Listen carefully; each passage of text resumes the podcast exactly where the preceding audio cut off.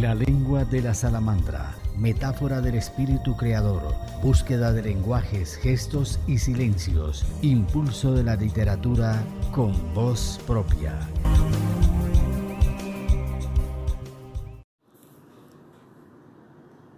Nuestra invitada es la poeta y escritora Diana Carolina Gutiérrez Montoya, de Medellín, Antioquia, Colombia. Tiene tres palabras que la definen. Intuición, creación y tormenta. Ella es estudiante de la maestría en arte y cultura en España, comunicadora audiovisual egresada de la Universidad de Medellín y docente de crítica de cine y fotografía. Es apasionada por la historia del arte. Ha sido publicada en diferentes medios locales e internacionales, tanto en poesía como ensayo crítico y ha participado en festivales de poesía como el Mundial Poético de Montevideo y el Festival Panza de Oro de Bolivia.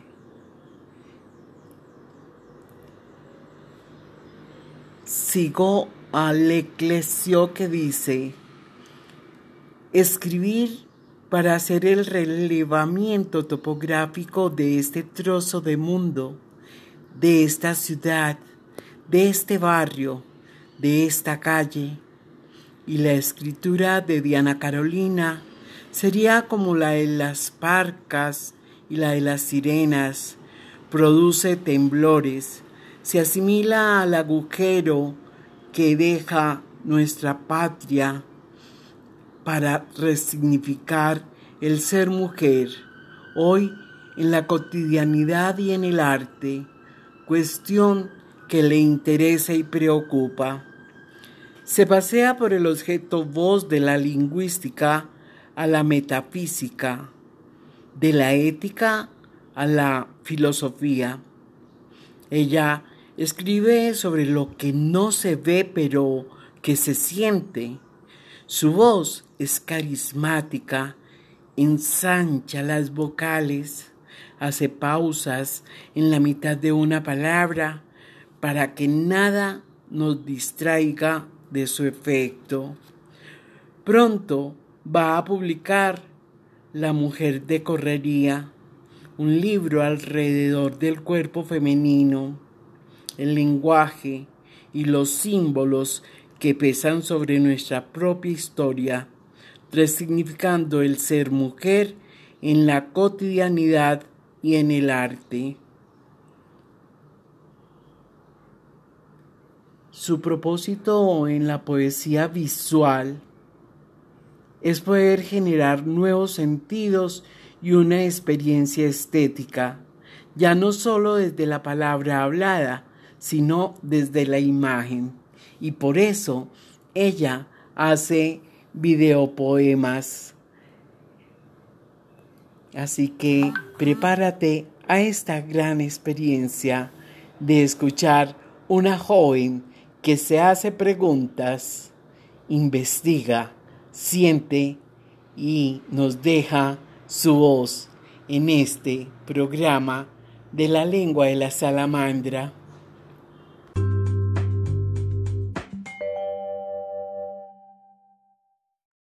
Bueno, muchas gracias por invitarme. Es un placer para mí poder compartir entre mujeres la palabra yo soy Diana Gutiérrez, una apasionada por la palabra, por la historia del arte, por lo visual. Pues profesionalmente eh, soy comunicadora y soy estudiante de la maestría en arte y cultura. Pero en realidad lo que a mí me interesa, pues con todo esto que me apasiona, es poder expandir la conciencia del arte con la gente, no solo desde una postura intelectual, sino como un lugar para la hermenéutica existencial en un, lugar en el que nos podemos mirar a nosotros mismos, podemos aprender desde un otro y también sublimarnos. Creo que ese es uno de los poderes pues no solo de las artes plásticas, sino también del cine, de la poesía, del teatro. Es un lugar de encuentro, ¿cierto? Y bueno, a través de él también compartimos la palabra. Por ejemplo, en la experiencia de la docencia me ha parecido una experiencia muy hermosa para poder generar un diálogo y una escucha con los demás. Esa es solo una de las experiencias, pero en realidad el fin último de esta búsqueda, que es básicamente mi vida, porque para mí eh, el poema, la creación es una búsqueda vital, es también la búsqueda por lo sagrado, ¿cierto? Creo que a través de la palabra eh, hay una vía para llegar a lo sagrado y ese sería en primera instancia eh, un sueño que yo tengo o una misión eh, mientras existo.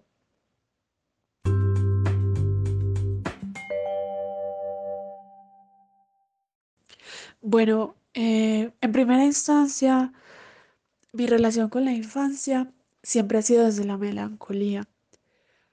No es algo que yo provoque como algo fabricado, es más bien como algo que me ha acompañado desde muy pequeña. Incluso a veces me pongo a mirar las fotografías de cuando yo tenía un año, dos años, y hay algo en mi mirada que es muy triste, ¿cierto? Y que no es algo que se pueda explicar con palabras o con un hecho concreto, sino que hace parte de mí, es inherente a mí y eso me ha constituido y me ha costado también aceptar que parte de esa melancolía es también mi inspiración. Yo creo mucho en la herencia de los ancestros y en mi caso crecí en un matriarcado también muy aporreado por todo el machismo y creo que parte de esa herida pudo haber estado en esa niña pequeña que sin poder hablar quizá absorbió un montón de emociones eh, dentro de su familia, ¿cierto? En primera instancia eso. También con mi infancia hay algo y es que tengo la capacidad de recordar escenas muy vívidas desde muy pequeña, pues recuerdos de, de cuando era muy pequeña y los recuerdo como si fueran una película sin sonido. Imágenes sueltas, pero imágenes muy lúcidas que, me llegan como flashazos en momentos totalmente cotidianos. Entonces recuerdo cuando me aferraba a los pies de mi madre eh, para que no se fuera a trabajar y lloraba y lloraba. También recuerdo que me ponían a ver mucha televisión cuando me cuidaban mis abuelos y me veo sentada en la cama a oscuras a eso tipo de las seis de la tarde cuando ya está cayendo el día y estoy frente a la luz del televisor, una luz muy tenue. Eh, todavía los televisores eran los cuadrados, los pequeños, y estoy ahí simplemente eh, escuchando novelas, novelas, novelas. Eh, también me vienen otros recuerdos, por ejemplo, andando desnuda por la casa a los dos años, tres años. Recuerdo muy bien todo eso, siento las paredes, incluso podría describir exactamente cómo era mi plato de comida siempre comía en el mismo plato, era rosado y tenía el alfabeto repujado.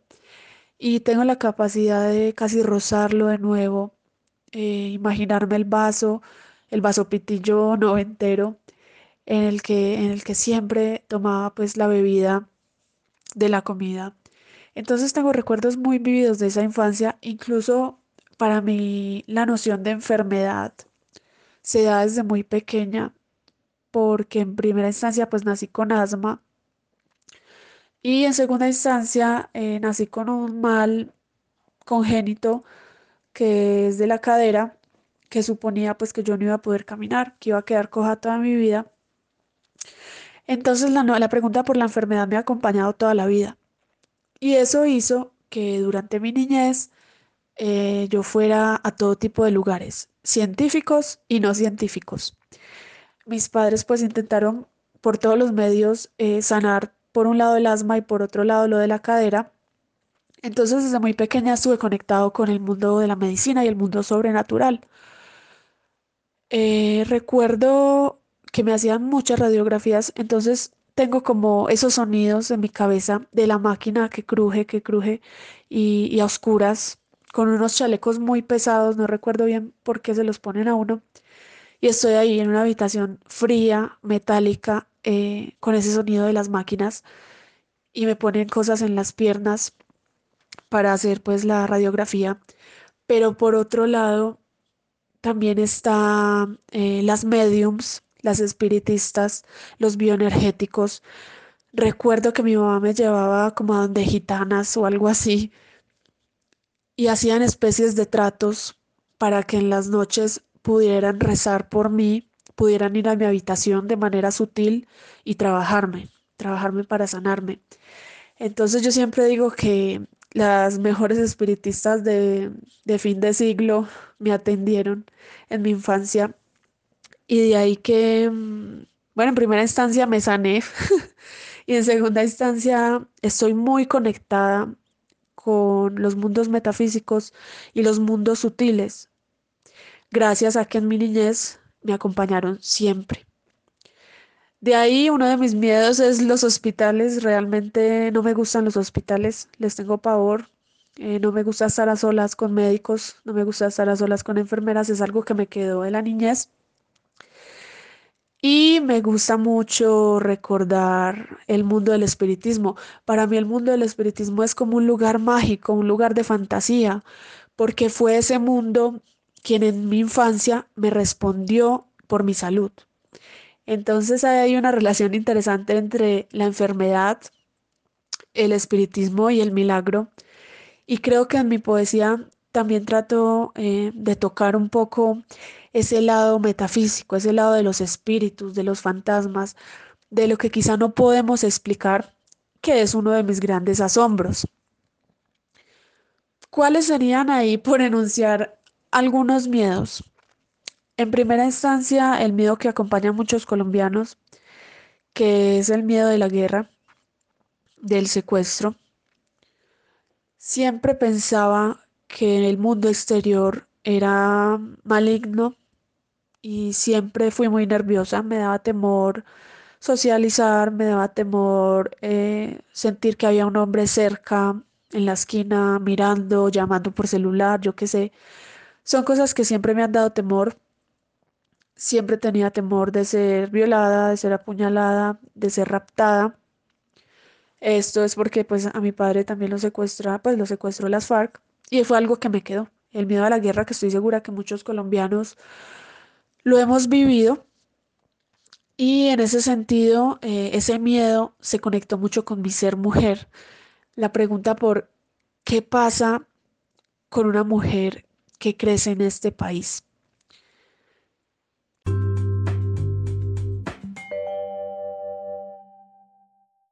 haber llegado a la poesía, o bueno, más bien no a la poesía, sino a lo poético, como ese mundo sensible, como esa experiencia estética sutil, se lo debo a mi mamá.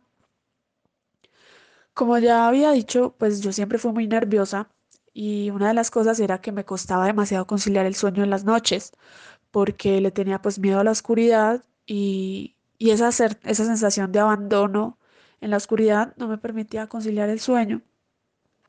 Entonces eh, mi mamá pues me trataba de ayudar con eso, incluso mucho tiempo durante mi niñez yo dormí en la mitad de mis padres en su cama, quizá me tiré un matrimonio sin saberlo. Pero una de las estrategias de mi madre era precisamente contarme historias. Cada noche eh, yo le pedía el mismo cuento y ella me lo leía, el mismo, exactamente. Yo ya sabía cómo empezaba, yo ya sabía cómo terminaba, pero hay un, un cierto placer inocente en volver a escuchar una historia que te gusta. Esa era una de las estrategias. Siempre me leía. Eh, mi mamá fue la persona que me enseñó a leer. Se esforzó demasiado por enseñarme a leer. Yo empecé a leer muy pequeña. Yo ya sabía leer palabras a los tres años. Lo chistoso de todo es que recuerdo que en mi casa había muchas revistas semana y obviamente para los 90 pues la mayoría de noticias eran violentas, pero eh, aprendí a leer con la revista semana y pues con los libros infantiles obviamente. Y bueno, otra de las estrategias era que mi mamá me sacaba en el coche, pues yo ya caminaba, pero me sentaba en el coche y con la casa totalmente a oscuras me contaba historias. Entonces, mientras ella me iba paseando por los pasillos de la casa, yo solo veía la penumbra, pero escuchaba su voz. Entonces eso eh, aminoraba el miedo y me generaba un placer, el placer de la palabra. Ya no recuerdo qué historias me contaba, pero tengo la imagen muy vivida de, de yo escrutando la penumbra a través de las historias. Y eso me permitió imaginarme pues darle cabida a la imaginación, olvidar la oscuridad que estaba viendo y crear un mundo dentro de mí. Entonces yo creo que ahí está el germen de por qué me apasiona la palabra, las historias y por qué me apasiona también contar, hablar, ¿cierto? Y por otro lado, mi mamá pues fue la primera persona que me regaló cámaras análogas de fotografía. Y aunque yo no tenía pues el saber técnico de cómo tomar fotos, siempre vi en ella una pasión por la imagen, que yo siento que heredé. A partir de ahí eh, me empecé a preguntar también por la imagen, por el cuerpo, por capturar imágenes. Y bueno, eh, esa es otra manera también de hacer poesía, poesía visual.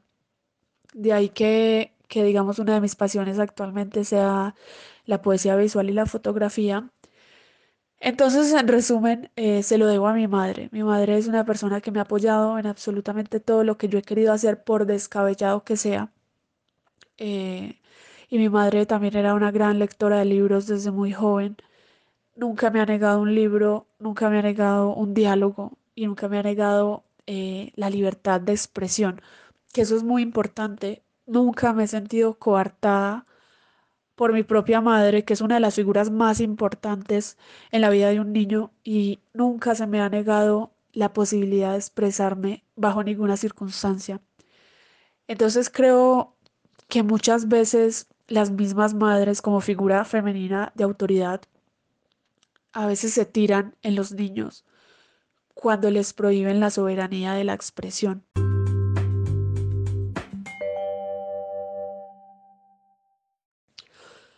Para mí la poesía es el decantamiento. El decantamiento de que, eh, de la conexión con mi ser profundo. También otra cosa es que la poesía vino a mi encuentro. La poesía me encontró, ¿cierto? Eh, yo no me senté un día en una mesa y dije voy a escribir un poema. Lo poético llegó a mí mucho tiempo después de estar preguntando, de estar leyendo, de estar observando, de estar reflexionando, de estar meditando, de estar sufriendo, de estar equivocándome. Entonces yo siento que la poesía vino a mi encuentro después de que yo abrí ciertas puertas y le permití entrar. Entonces es el decantamiento de la conexión conmigo misma, con todo esto que eso implica, el placer, el dolor, la duda, y por otro lado, el trabajo con lo cotidiano, con lo infraleve, como diría Duchamp. Lo infraleve está en todo, básicamente. En la mirada de un gato, en la cena, en mirar los dedos de mis pies, en leer un libro de historia, en lo que uno quiera encontrar la sensibilidad para padecer esa experiencia estética. Por eso yo digo que definir la poesía es muy complejo porque es un portal que se abre. Uno le permite la entrada y puede pasar cualquier cosa, pero aparece la poesía. Aparece. La palabra aparecer es fundamental. Bueno, hay otra relación ahí con la poesía y es que también está en la sombra, también está en el mal y permite un renacimiento. Ahorita que hablábamos de la infancia, yo también pensaba eh, en algo y es que la consigna desde que soy muy pequeña ha sido que soy destructiva. Entonces me casé con la idea de que yo era destructiva pero porque era destructiva. quizá porque tenía mucha energía creadora, no sabía canalizarla, quizá porque no estaba en el lugar indicado o no sabía comunicar mis necesidades, yo qué sé. Pero crecí con esa idea de que yo era destructiva. ¿Y qué pasó con el poema? El poema eh, me ayudó a encontrar esa destrucción como una posibilidad para hacerme nueva, no como algo ya negativo, con ese destino al que quizá te condenan a través de una palabra destructiva. Eh, entonces en el poema yo renazco y me encuentro y es un círculo vicioso, es un uroros, me nazco, me encuentro, renazco, me encuentro, renazco, me encuentro. Y por eso para mí la poesía eh, es muy análoga con la tormenta. Me gusta mucho la imagen de la tormenta porque es destructiva, pero también limpia, depura, refresca, deja nuevos olores, deja nuevas sensaciones, permite crear lo nuevo.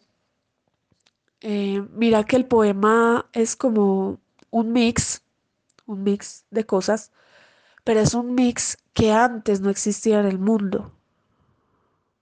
Ese poema que surge, ese poema que surge a través de lo poético, de captar lo poético, Nunca nadie antes lo había escrito, al igual que por ejemplo la música. La música surge y es algo que nunca antes nadie había pensado y había compuesto. Entonces la poesía es ese lugar para reconstruir las ruinas.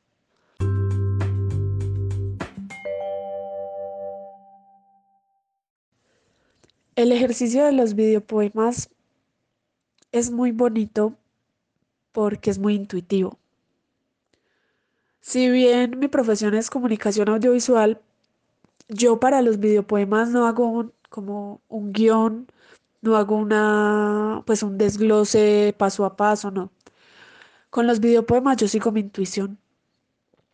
Eh, obviamente tengo como base el audio del poema, pero para la creación de imágenes yo me voy dejando llevar. Por eso creo tanto en la intuición porque es como si de alguna manera tu corazón conociera el camino, aunque racionalmente no lo puedas explicar previamente. Pero al final surge un producto cohesionado. No siempre, pero por lo general me sucede que si sigo mi intuición creativa, sale algo, sale algo interesante, valioso. Entonces, también eso tiene que ver con entrenar la mirada pues no es algo que surja por arte de magia, sino que es importante tomarse el tiempo de ser críticos con lo que vemos, con lo que consumimos y entrenar el ojo. De ahí que si a vos te ponen dos películas distintas, o en mi caso me pasa, cuando tengo que elegir qué voy a ver, elijo lo que quizá vaya encaminado a entrenar la, mirada en la manera en que yo quiero eh, buscar una estética. Eh, escojo muy bien el cine que quiero ver, escojo muy bien la música que quiero escuchar y escojo muy bien las imágenes que quiero consumir. Incluso en redes sociales, eh, como yo conozco el algoritmo, cómo funciona, trato de darle al algoritmo lo más indicado para mi consumo y así el algoritmo me devuelve lo mismo. Porque no me puedo dar el lujo, cuando la vida es tan corta, de consumir algo que no aporte eh, a mi búsqueda vital, ¿cierto? Entonces, el trabajo con la imagen es un trabajo exhaustivo y, de autocrítica. Muchas veces pasa que genero un producto visual y me doy cuenta eh, que simplemente estoy copiando de un referente muy reciente que vi y me corrijo y digo, bueno, está bien, está bien beber de los referentes, pero no hasta ese punto y vuelvo a comenzar. Otras veces sale algo totalmente nuevo, totalmente exploratorio. Pero entonces así me voy guiando eh, y he entrenado mi mirada para eso. La he entrenado desde el arte, desde la apreciación artística, desde la historia de los clásicos, pues desde el análisis de pictórico clásico hasta el arte contemporáneo, los performances, todo, todo eso me ha alimentado. Yo sigo mucho, por ejemplo, a Marina Abramovic. Me parece que es una mujer muy, muy valiosa eh, para lo que es el performance, pero también para un desgarramiento espiritual. Cuando uno analiza el trabajo de Marina, no se queda solo en lo corporal o en lo físico, sino que eso implica una transmutación interna. Y eso es también lo que yo busco cuando hago un video poema. No me quiero quedar solo con el audio o con lo recitado, sino también poner allí mi cuerpo, poner, poner allí mi rostro, mis manos, lo que sea, y ejercer sobre mí una transformación. Em, este premio que recientemente gané, que es el premio Clemencia Tarifa de Videopoemas, tiene que ver mucho con mi búsqueda por la pregunta de ser mujer. ¿Qué significa tener un cuerpo de mujer en una sociedad como esta? Y cómo a ese cuerpo lo devoran las miradas o los ojos de los otros. Y no hablo solo de los hombres. Las mujeres también tenemos formas de devorarnos entre nosotras mismas. Entonces, de ese entrenar la mirada, también hace parte indagar cómo miramos a los otros o a las otras. ¿Por qué miramos como miramos y qué buscamos en el objeto que miramos? ¿Qué tipo de retribución buscamos en ese cuerpo de esa mujer o de ese hombre? Entonces, el poema ganador se pregunta eso. ¿Hay alguna mujer que sea realmente suficiente? ¿O para qué ser suficiente? ¿Hay un cuerpo que sea el cuerpo ideal? ¿O para qué un cuerpo ideal?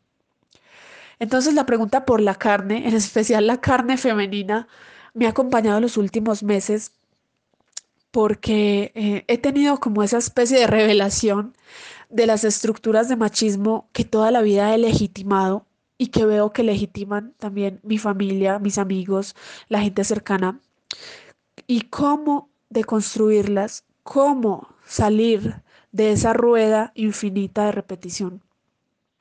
Los videopoemas entonces han sido este ejercicio también de exorcismo de esos machismos. Y esa es mi búsqueda actual. Eh, la mujer, el cuerpo y, y el símbolo que pesa sobre esos cuerpos. ¿Qué símbolos estamos legitimando nosotras y cómo quitarnos el polvo encima de la historia, el polvo de la historia que está sobre nuestros hombros? Esa es mi búsqueda con la poesía y el videopoema.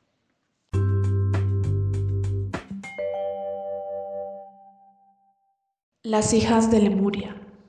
A las madres, abuelas y hermanas que han perdido los frutos de su vientre. Las hijas de Lemuria hacen resonar sus voces con una flor de hielo desmayada en las manos las hijas de Lemuria caminan por el gran sótano del mundo y un eco de voces allá abajo se repite. Circular elegía secreta, legiones bajo el agua sepultadas. Pangea, qué equinoccio de sangre han celebrado tus hijos. En todos lados fuimos una. Hoy, cuando somos miedo, me arrodillo como último gesto a recoger los frutos putrefactos, los pedazos, y da tanta lástima esta tierra fértil, el eco, las voces, el sótano del mundo. Las hijas de Lemuria cambiamos las tanquetas por una caricia al viento. Las hijas de Lemuria necesitamos llorar a tantos muertos y ofrendamos la sangre del vientre al corazón oculto de la tierra, aún en medio de la guerra y de las balas.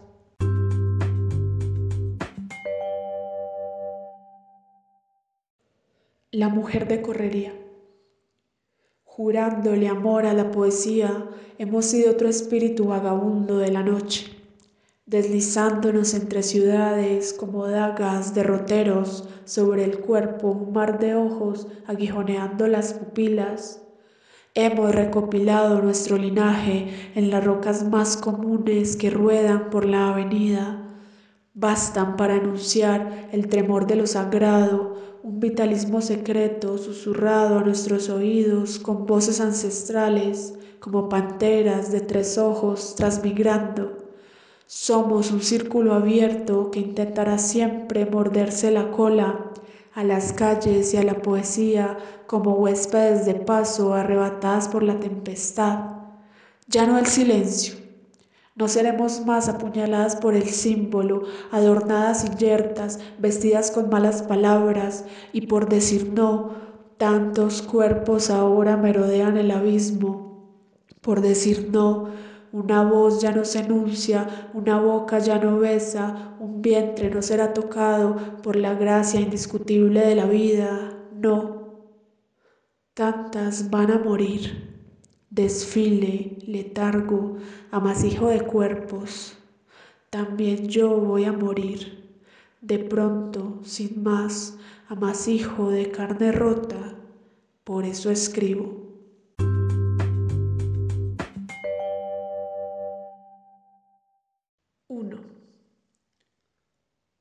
Por el vértigo exacto de tus curvas, el odio es un himno en vano sobre tus caderas.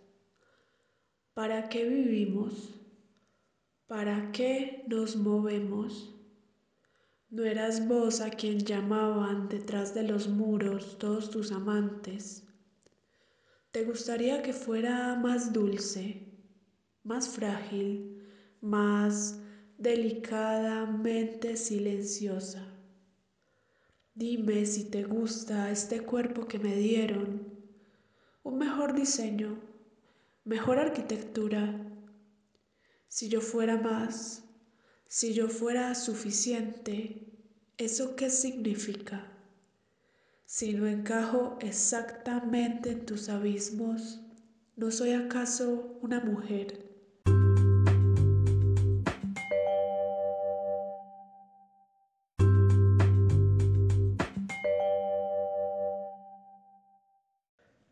De diosas y tarotistas a Evelyn de Morgan. Un cuerpo brota de los girasoles. Una mujer no tiene miedo. Acoge a sus hijos degollados. Estelas refulgen en las rocas. Siete diosas se declaran tarotistas. Nunca la muerte tuvo un rostro más dulce y sus manos aterciopeladas abrazaron las estrellas.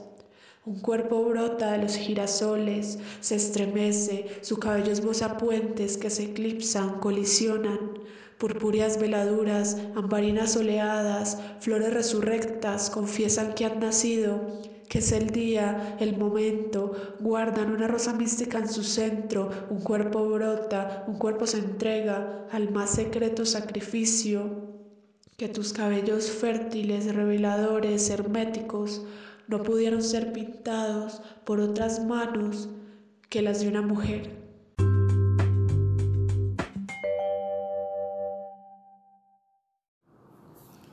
Te invitamos al próximo episodio de La lengua de la salamandra para tejer sutilmente el poema de la vida.